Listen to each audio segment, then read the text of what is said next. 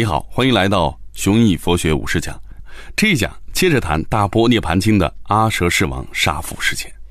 第一小节，指使手下杀人和亲手杀人，哪个业报更重？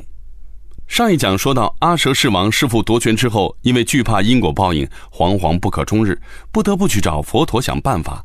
没想到佛陀从各个角度开导他，要他不必担心。最后说到阿舍世王的父亲，是因为前世供养诸佛，种下了善根，今生才因为善有善报的关系做了国王。那么你一定会产生新的疑问，那就是，既然阿舍世王的父亲今生能当国王是善有善报的结果，那他为什么会遭遇人伦惨剧，被亲生儿子谋害了呢？你应该能够想到，今生的遭遇要到前生去找原因，所以佛陀继续对阿舍世王说。你父亲前世也做过国王，有一次他外出打猎，什么猎物都没有打到，正在生闷气的时候，突然看到了一位仙人。你父亲生出了迁怒于人的心理，觉得自己之所以一无所获，就是因为这个仙人捣乱，于是命令手下把仙人杀掉。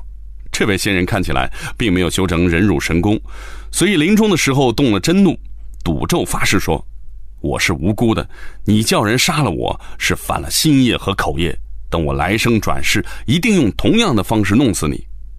你父亲听他这么一讲，顿时感到后悔，但人死不能复生，他只好把先人的尸体好好的供养起来。你看，你父亲杀了人，这不也没下地狱吗？你又担心什么呢？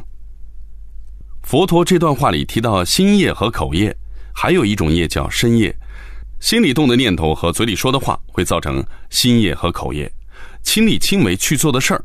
会造成身业。佛陀还讲，心业和口业受的报应轻，身业受的报应重。阿舍世王的父亲并没有亲手杀死仙人，只是动了杀心，口头吩咐卫兵去杀人，所以只犯了心业和口业，报应很轻，不至于下地狱。阿舍世王当然也没有亲手把父亲杀死，毕竟这种身份的人，只要动动嘴，甚至动个眼神，自然有手下人去做脏事儿。按照这个逻辑。如果一个暴君命令军队屠杀平民百姓，无论杀多少人，自己也不会受到很重的报应。这个业报理论看上去很像是为世俗政权的统治者们量身定做的。佛陀继续开导说：“你父亲在现世既得到了善果，也得到了恶果，而他的死只是前世造成的恶业瓜熟蒂落。难道都是你的原因吗？既然不能确定是你的原因，为什么你一定会下地狱呢？”其实佛陀讲的这个理由，真的讲出了因果报应理论很难自洽的一点。张三被李四杀了，动机很单纯，就是谋财害命。从世俗的角度来看，李四就是张三致死的主因，该负全责。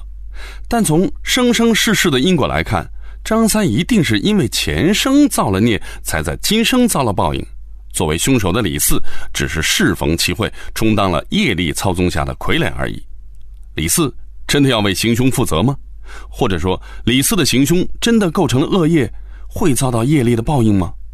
答案无论是是还是否，都会推导出很难让人接受的结论。好，我们来看一下第二小节：死狂。现在，请你想象一下，自己是一名法官，判决一起杀人凶案，案情很清楚，凶手因为喝醉了酒，稀里糊涂的把亲妈杀了，醉醒以后哭天抢地投案自首来了。这是不是要判过失杀人罪呢？但死者泉下有知的话，一定不想让儿子背上罪名去服刑的。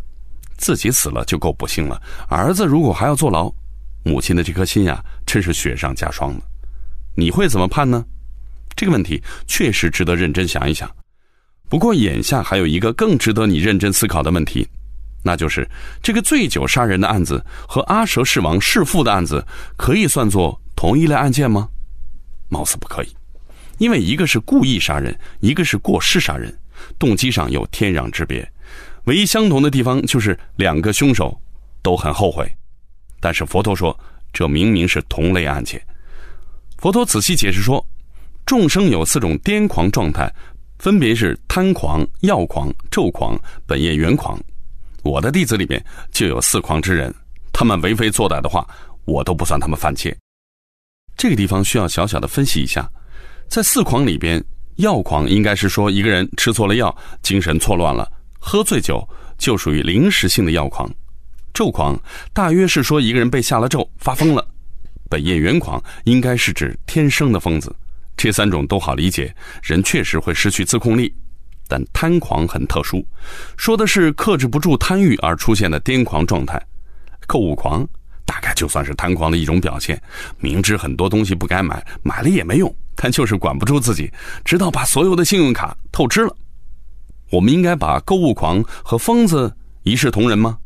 应该免除购物狂的法律责任吗？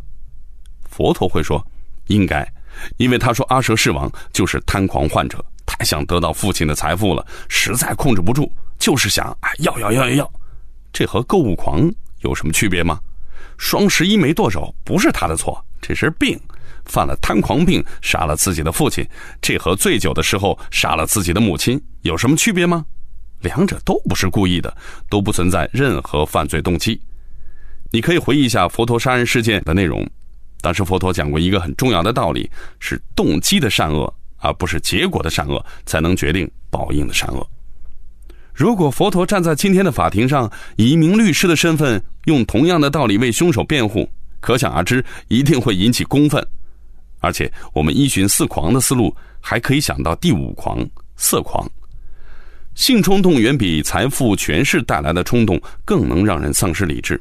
那么，是不是说，所有的谋财害命？都属于贪狂，所有带有暴力的性犯罪都属于色狂，两者都应该无罪豁免呢？当然，佛陀不会在意世俗的法律，在他看来，阿舍世王是被贪欲冲昏了头脑，这才犯下了杀害亲生父亲的恶行。这就像那个被酒精冲昏了头脑，无意中杀害了亲生母亲的凶手一样，他们都没有罪，都不会招来恶报，更没有理由下地狱。阿蛇世王之所以惴惴不安，相信自己故意杀人，相信自己会下地狱，只是因为他智慧未开。佛陀接下来运用了很多比喻，比如幻术师变换出男男女女的形象，俗人信以为真，有智慧的人知道那都是假的。再比如山谷里的回声，俗人以为那是真人发出来的声音，有智慧的人知道那不是人声。再比如有人虚情假意的来讨好你。蠢人以为这是真情实感，智者知道那只是装出来的。再比如看到镜子里面映出自己的形象，蠢人以为那是真人，智者知道那不是真人。再比如做梦梦到了吃喝玩乐，蠢人以为那是真的，智者知道那只是幻觉。哎，杀人这回事儿也是一样的，俗人以为是真，佛祖知道那是假。大王，您再看一看。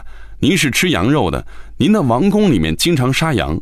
人和畜生虽然有尊卑之别，但同样贪生怕死。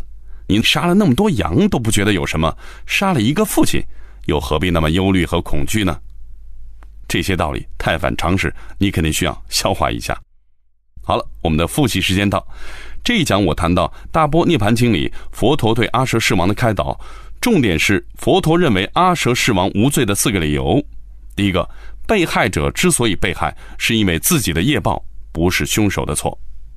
第二个，如果是指使手下去杀人，自己的手上并没有沾上鲜血，那么自己就只造了心业和口业，没造身业，受的报应会很轻。第三个，谋财害命是一种癫狂行为，属于四狂之一。凶手被欲望冲昏了头脑，就像醉酒的时候杀人，不是理智下的故意，不该承担责任。第四个，所谓杀人，只是缺乏佛教智慧的凡夫俗子们生出的错觉。其实既无人可杀，也无杀可为。